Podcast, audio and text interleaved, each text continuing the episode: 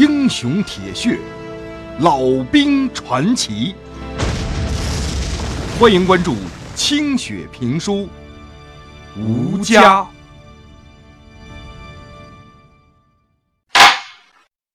上回书说到，前来接应突击连的特务营被日本鬼子堵在了接头地点，全军覆没了。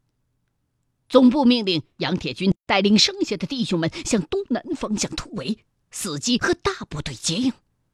但是，想要硬冲出去的突击连被鬼子的狙击部队炸了头车。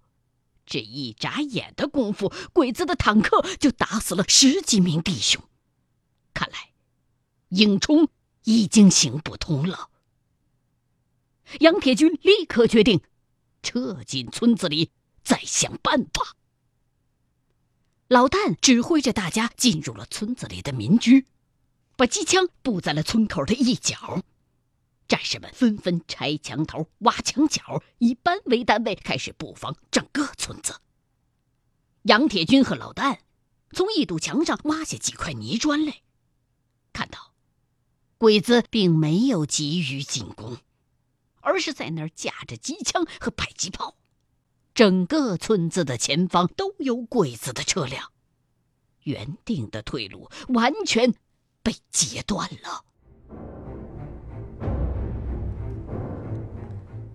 鬼子的坦克又开炮了，靠边的几间民居顷刻就被炸塌了，迫击炮弹也开始不慌不忙的落进了村子，战士们惊得缩着脖子四处躲藏。看来，鬼子显然是想先消耗一下我方的力量，然后再进攻。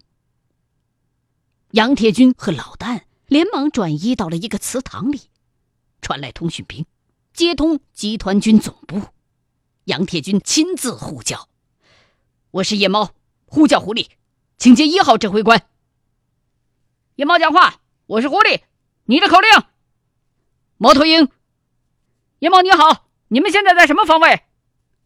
我们在赵石湖以西约二十公里的地方，村庄不详，正被日军优势兵力围困，请求支援。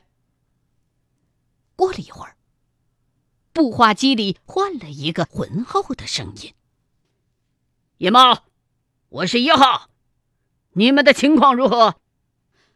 我们情况不妙，还没有接应部队的任何消息。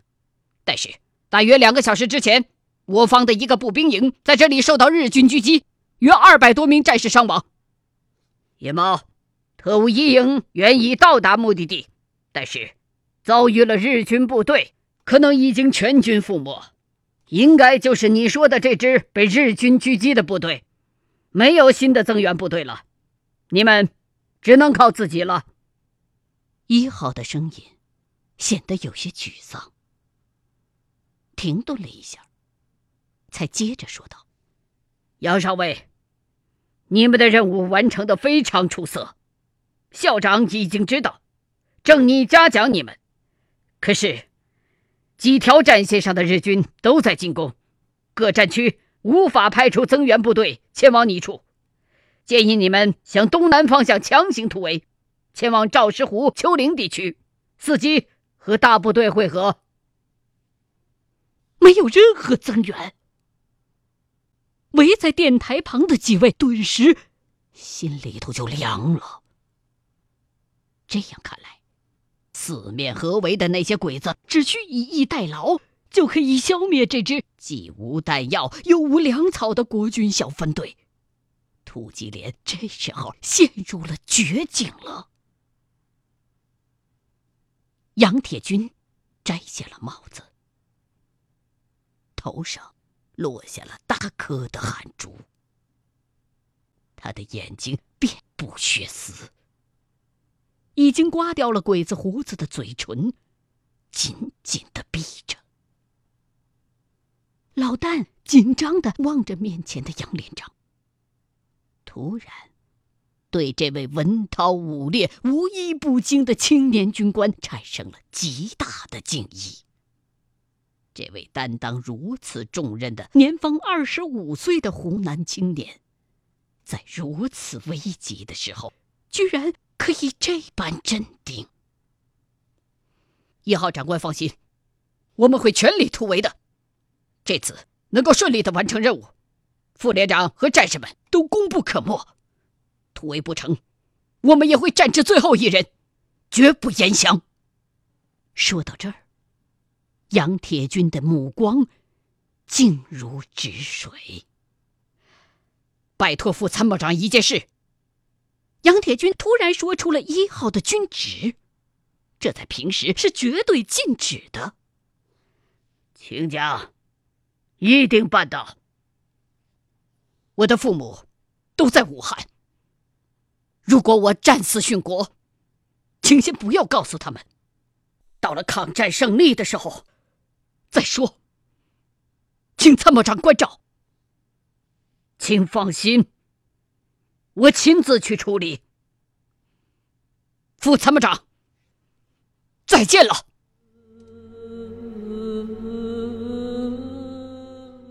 愿上帝保佑你们，党国和人民一定不会忘记你们。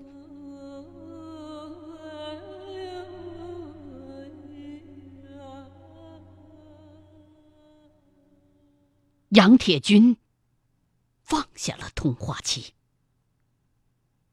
低着头沉思了片刻，戴上军帽，对老戴说：“老戴，销毁电台和密码本，告诉大家，准备突围。”是。老旦此时也热血上涌，既然要死，也要再和鬼子干一仗。好过被炮弹炸死在村子里。不过，我想先和鬼子谈一谈。啊！听到杨连长的这个提议，战士们都吓了一跳。和鬼子谈？和鬼子能谈什么呀？如果硬冲的话，看鬼子的兵力和布防，我们一定会全军覆没。这大白天的，我们没有一点机会。杨铁军眯着眼睛分析着，老旦等人想了想，没有回答，全都默不作声的等着杨铁军说下去。咱们还有他们十几个俘虏，我以指挥官的身份去和鬼子谈条件，我们归还俘虏，他们放咱们过去，目的是跟鬼子争取一些时间，如果能拖延到天黑。我们就可能趁乱突围一部分出去，鬼子为了俘虏，也为了避免自身伤亡，也许能答应一些。不行，就算咱们能出去，你也走不脱呀！让鬼子俘虏你吗？老旦急切的打断了杨铁军的话。你们突围之后，我将以死殉国，绝不苟且。一边的胡进也不干了，杨连长，你的办法不行，鬼子人多势众。就这么几个俘虏，不见得会接受你的条件的。我们在他们的后方放走了我们，对他们威胁太大，估计是鱼虎毛皮。他们要是把你抓了去，我们就没了指挥了。离天黑还有好几个时辰，哪能拖得了这么长时间呢？再说了，哪能让你一个人以死殉国啊？你让兄弟们怎么办？要死，大家一块儿死，冲出几个算几个。老旦等人也纷纷点头赞同。杨铁军一看大伙反对，咬了咬牙：“这是命令，我意已决。由老旦指挥大家，我即刻前去谈判。”“不行，杨连长，这样太危险了。要去，也是我去。我的日语也可以和鬼子谈。我带一个俘虏走。你是指挥官，不能轻易赴险的。别说了。”执行我的命令。胡进看了老旦和李参谋一眼。我是前敌侦察组长，也是二排长，有责任在这个时候当马前卒。副连长李参谋，请拦住杨连长。说完，胡进戴上帽子，转身就离开了。杨铁军一下子急了：“你给我回来！”说着就要去掏枪。老旦早就看在眼里，连忙一个箭步上去，卸了他的枪，死死的按住了杨连长的胳膊。已经走开了几步的胡进，这时候又回过头来，啪的一个立正。杨连长，老副连长，带弟兄们突围吧！准备好，看我的手势。胡进，去了。杨铁军还要喊叫挣扎，无奈被强壮的老旦抓了个结实，丝毫动弹不得，急得满脑袋是汗。老旦看着远去的胡进，心中一痛，对着几个排长喊道：“老六，让剩下的六辆汽车准备好，鬼子俘虏让他一车一个竖着，一看见胡进的手势。”就开足马力往前冲，两辆为一组，并排向着日军薄弱的防守环节冲。李参谋在旁边补充着：“以最快的速度接近，要争取撞击日军防守的车辆，绕开坦克镇守的大路，从路基上冲过去。冲不过去的话，就和鬼子近战，尽量削弱鬼子坦克和炮火的威胁。边打边跑，到达瑶石湖之后，立刻进山。我打头阵，把油桶装到我的车上去。”一向说话不多的老刘主动请缨，将帽子一甩，就上了头车。我和六子上老刘的车，这次他妈的和鬼子拼了！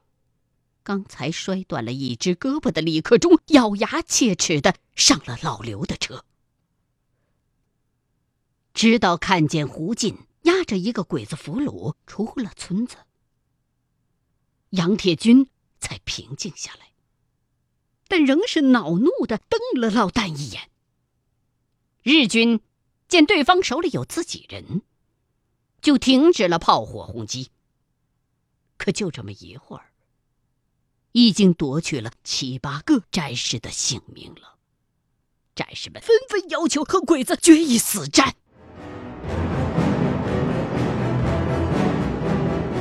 弟兄们，都上车，上刺刀！除非万不得已，不要下车。我们已经没有退路了，不管付出怎么样的牺牲，也一定要冲过去。我们这次的任务完成的非常出色。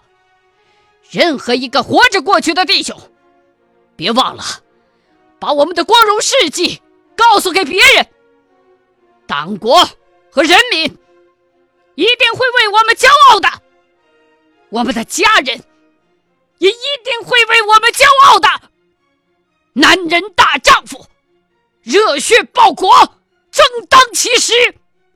我们那么漂亮的炸了机场，还干掉了那么多鬼子，还是你妈的有什么遗憾的？大家一起冲过去！老戴，你在第三排，我在你前面。温文尔雅的杨连长居然骂出了一句老旦常用的粗话。一番战前动员，慷慨激昂，战士们大受鼓舞，都抱定了必死之心，纷纷摩拳擦掌，准备拼命。人你奶奶的，不就是几个坦克吗？老旦把一挺轻机枪抱在了怀里，腰上挂了十几颗手榴弹，忙活了一阵突然一拍脑袋，从包里掏出了那把梳子。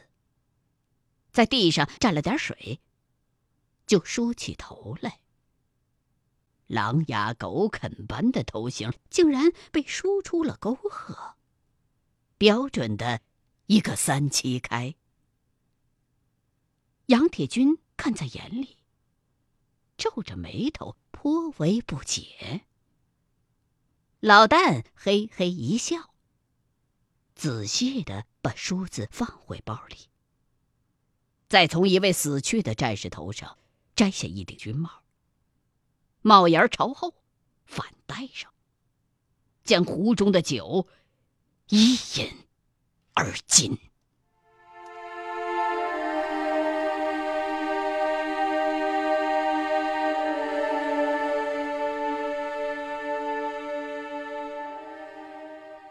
在望远镜当中，老旦看到。胡进推着鬼子俘虏，走到了鬼子狙击部队面前。后面被顶着一把手枪，正和鬼子说着话。几个鬼子充满疑惑的看着他，不时的问他几句。胡进一边说，一边做事要开枪枪毙俘虏。几个鬼子头好像在那商量着什么。过了一会儿，其中一个鬼子头一摆手，冲着胡进点了点头。胡进就把那个俘虏推了过去，把枪也扔了。几个鬼子上来绑了他，胡进回头冲着这边大喊道：“车队，出来！过去五里地胡锦的话音未落，那个日军军官竟然一刀砍翻了那个俘虏。胡进刚回过头来，两个鬼子的刺刀就刺穿了他的前胸。看着这样的场景。杨铁军顿时血往上涌，几乎要撞碎手中的望远镜。弟兄们，冲啊！弟兄们，跟俺在日本出！老旦一把扔掉军帽，抱起了机枪。车队发疯一般的冲出了村口，鬼子坦克开了炮。炮弹在夺命狂奔的打头汽车旁边爆炸了，掀掉了一个车门。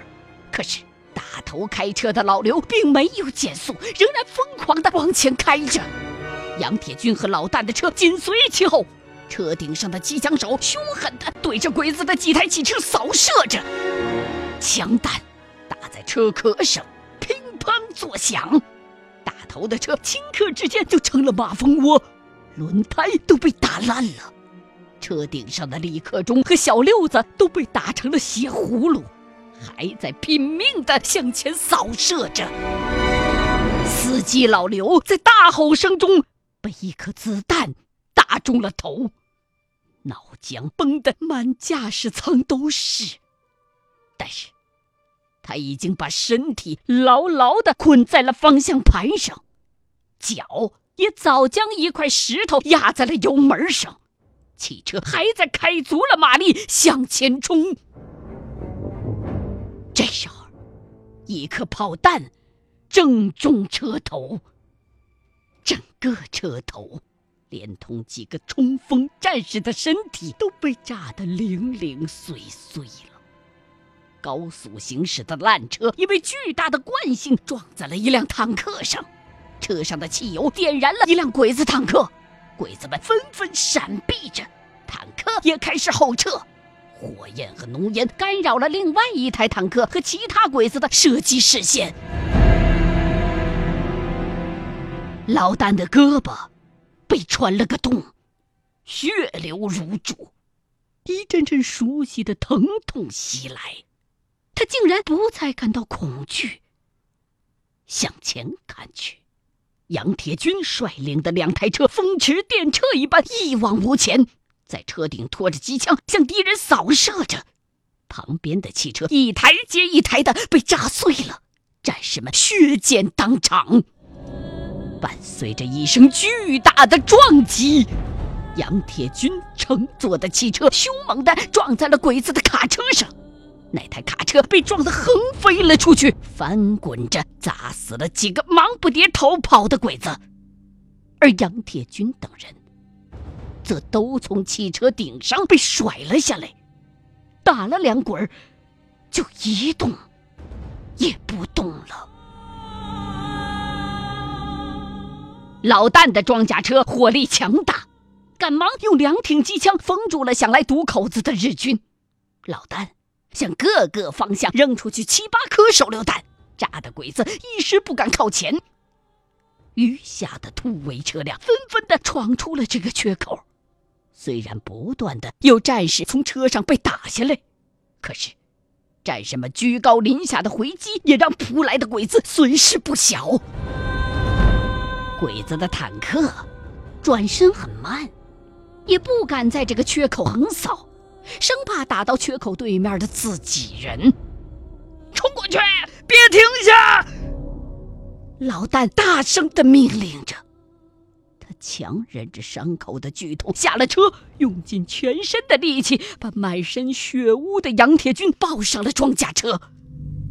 剩下的四台车撞开了鬼子的摩托，以最快的速度飞驰而去。老旦的车断后，车上的机枪手已经被打死了。老旦一脚把尸体踹下了车，操起机枪向追兵猛扫。车才走了几十米，一颗迫击炮弹就打在了车的左侧，巨大的冲击波把司机和老旦一起掀下了车。他感到头部。传来剧烈的疼痛，两耳轰鸣。等他睁开满是血污的双眼时，他看到轻装甲车几乎已经成了一堆废铁，司机二喜被拦腰炸成了两截儿，满地是肠子和鲜血。可是，二喜的上半身还是向着机枪爬去。不远处，杨铁军一动不动地躺在那儿，一条腿已经不知去向，鲜血正从端口处往外喷涌着。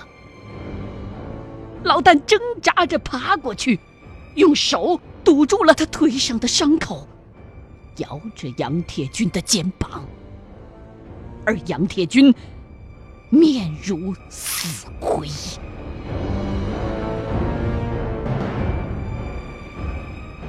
司机二喜趴在机枪上咽了气，后面的战士也都牺牲了。刚刚被撕开的缺口当中，尸沉狼藉。老旦感到自己。浑身已经没了力气，怎么着也搬不动杨铁军的身体。他只能躺在地上，用一只手拎过机枪，毫无准心的向逼来的鬼子扫射着。后面的鬼子越来越近了，走不掉了。俺的娘啊！俺就这么完了。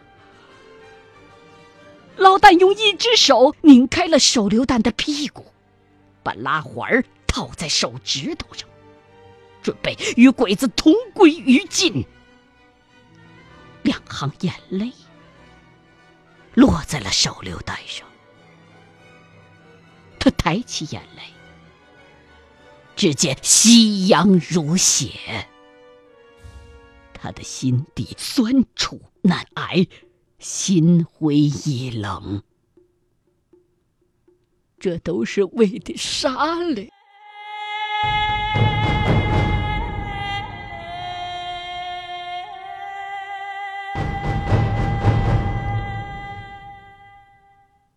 欲知后事如何，欢迎各位继续收听清雪评书《吴家》。